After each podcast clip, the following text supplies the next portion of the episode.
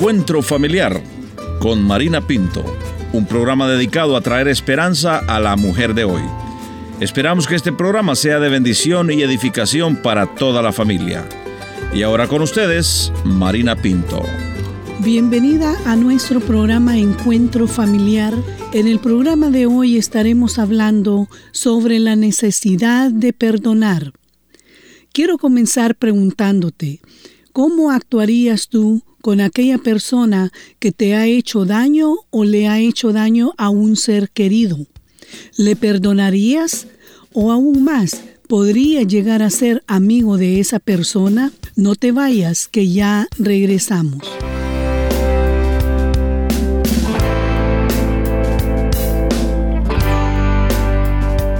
Gracias por continuar con nosotros. Nos dice la Escritura que debemos de perdonar a aquel que nos ha hecho daño. Pero quizá tú te preguntas, ¿cómo puedo perdonar a aquel que trató de quitarme la vida o a alguien de mi familia? Quiero agradecer a nuestra invitada por abrir su corazón. Voy a pedirle que nos hable un poquito acerca de su vida y su familia. Sí, es un gusto para mí poder estar acá y compartir algo de lo que Dios ha hecho con nosotros en nuestras vidas. Soy Edulia de Klassen del Paraguay. Nosotros somos misioneros ya hace 23 años que estamos en una iglesia trabajando con, con el pueblo paraguayo, habla hispana, cerca del río de Paraguay. Nosotros tenemos tres hijos, el mayor tiene 20 años, la nena tiene 19 años y el varón tiene 16 años. En este momento queremos hablar acerca de esa experiencia que ustedes atravesaron con su vida como familia. ¿Qué fue lo que pasó? Cuéntenos un poquito acerca de esa experiencia. Bueno, fue en una noche 2009, ya pasaron varios años que mi esposo vino cansado de un viaje de vuelta del interior que estaba trabajando con diferentes iglesias o los pastores, se fue a acompañarlos, a, a tener charlas ahí.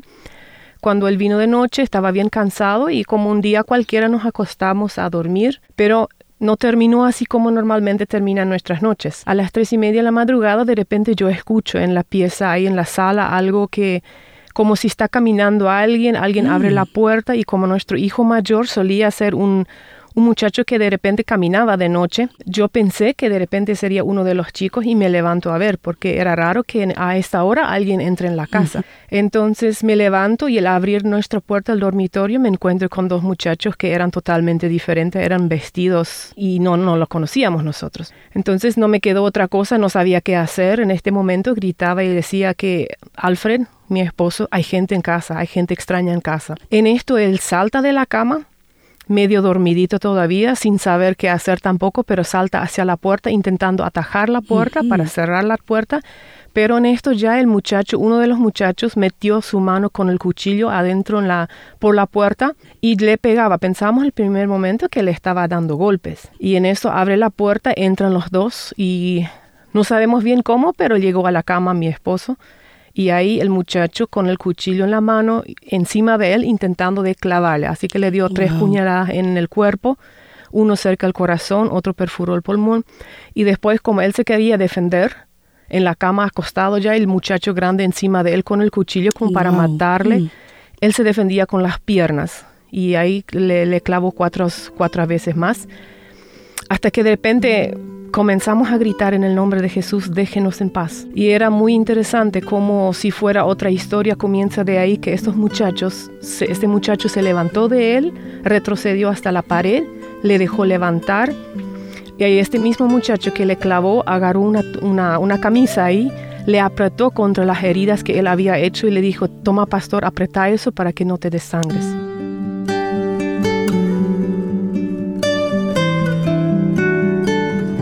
Yo no sé cuánto nos conocían. Eran del barrio, eran, vivían cerca de la iglesia, pero cuando yo comencé a gritarle también, le dije a los muchachos, ¿qué están haciendo? Somos pastores de la iglesia, nosotros mm. estamos acá por, para ayudar a la gente y miren lo que están haciendo ustedes. Mm. Y le, me acuerdo bien todavía que le dije a ellos, ustedes van a tener que pagar cada gota de sangre que está perdiendo ahora él, el pastor, ustedes van a tener que pagar caro, porque somos, somos personas que sirven a nuestro Dios. Y miren lo que están haciendo ustedes. Así mm. Sabían, yo creo que sí sabían, escucharon de quiénes éramos nosotros, pero como eran drogadictos, de noche recorrían las calles y de, día dormían. Así que nosotros no les conocíamos en persona. Nunca, no sé si le habíamos visto antes. En ese momento que estos jóvenes entran a su casa, ellos estaban eh, bajo la, la, influencia de las drogas. Sí, estaban bastante. Y sea, ellos decían después también hablando con ellos que si su mezcla posiblemente había sido más fuerte de lo que hacía normalmente con bebidas alcohólicas más la droga, que eso les hizo ser muy agresivos en esta noche. ¿Qué pasaba en su mente mientras usted iba camino al hospital?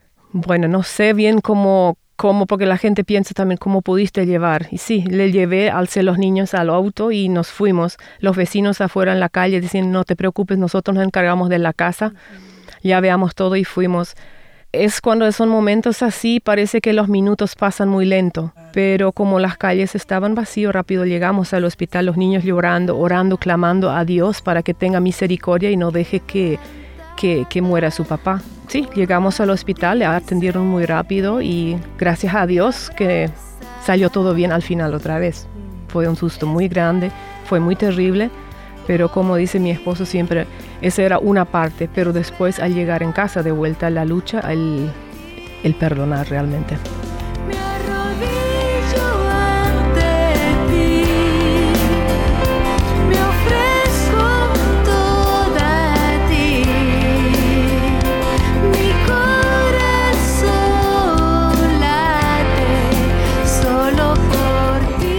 Estamos escuchando a nuestra invitada y sabemos que es muy difícil perdonar a alguien que te ha hecho mal.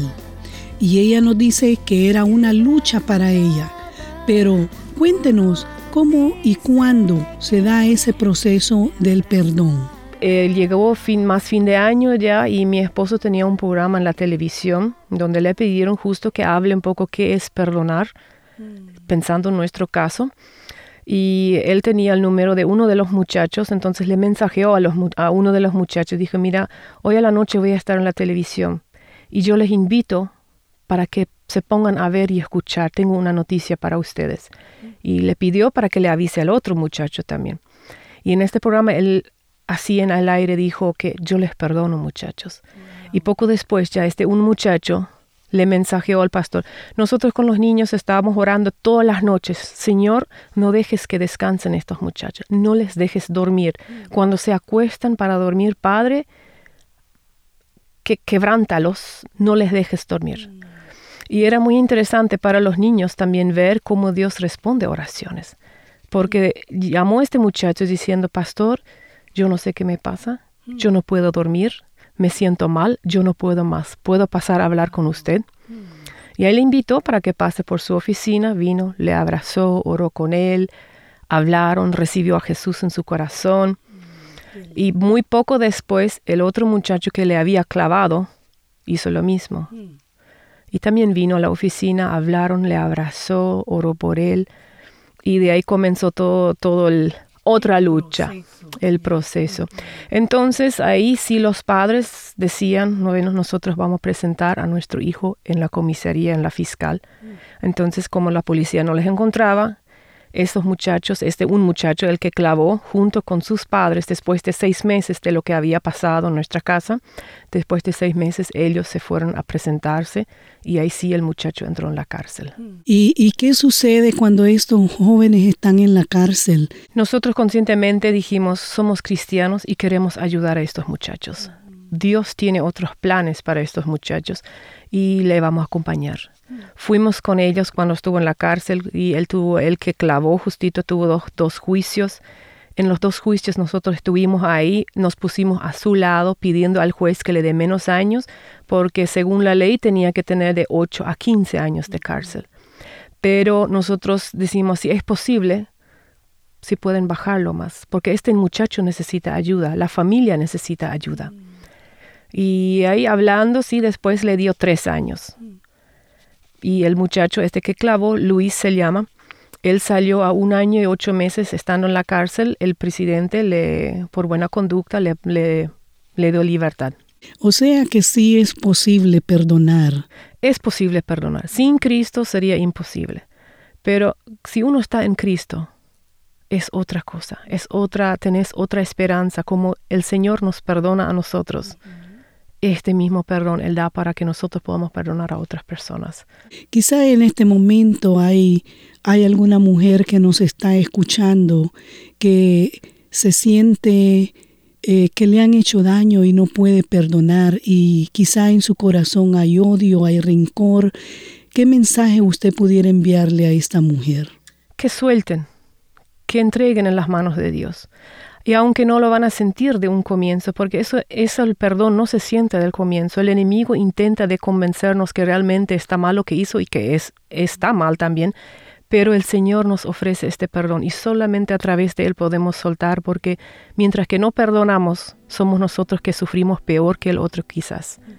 Perdonen, suelten, entreguen en las manos de Dios y Dios sí puede ayudarnos. Y yo creo que a veces hay que hacer pasos concretos también, porque tuvimos que ir a acercarnos a estos muchachos, abrazar a los muchachos, buscar el contacto con ellos. Capaz no es siempre posible, pero en nuestra situación sí fue posible y realmente podemos decir que que Dios bendijo realmente todo esto y hoy en día podemos decir que somos amigos de aquellos que querían matarnos, de aquellos que deseaban solo el mal para nosotros.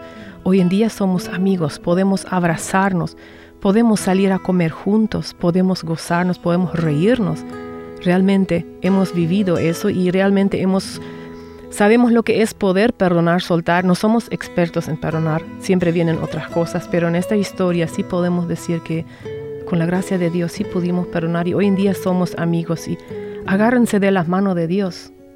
Solamente en Él encontramos este perdón y esa paz otra vez.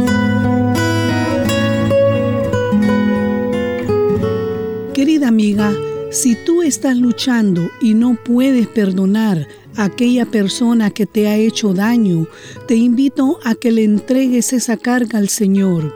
Sí, en verdad el perdón es una opción, pero si lo haces, te estarás liberando de esa pesada carga que quizá ya por mucho tiempo estás llevando contigo. Y al hacerlo de esa forma, estás liberando a tu ofensor. Si sientes que aún no puedes perdonar y deseas oración en este momento, te invito a que hagas esta oración juntamente conmigo. Padre nuestro que estás en los cielos, te pido que me ayudes a perdonar a aquella persona que me ha dañado. Así como tú me has perdonado, te pido que me ayudes para que yo también pueda perdonar a mi agresor. Señor, te pido que me des la capacidad de amarle y mostrarle que tú eres el único que puede cambiar su vida. Te doy gracias en el nombre de Jesús. Amén. Si tú has hecho esta oración conmigo, te invito a que me escribas un correo a info@encuentro.ca. Me gustaría saber si este programa te ha ayudado. Por hoy solo me queda recordarte que solamente en Cristo hay esperanza y te invito a nuestro próximo encuentro familiar.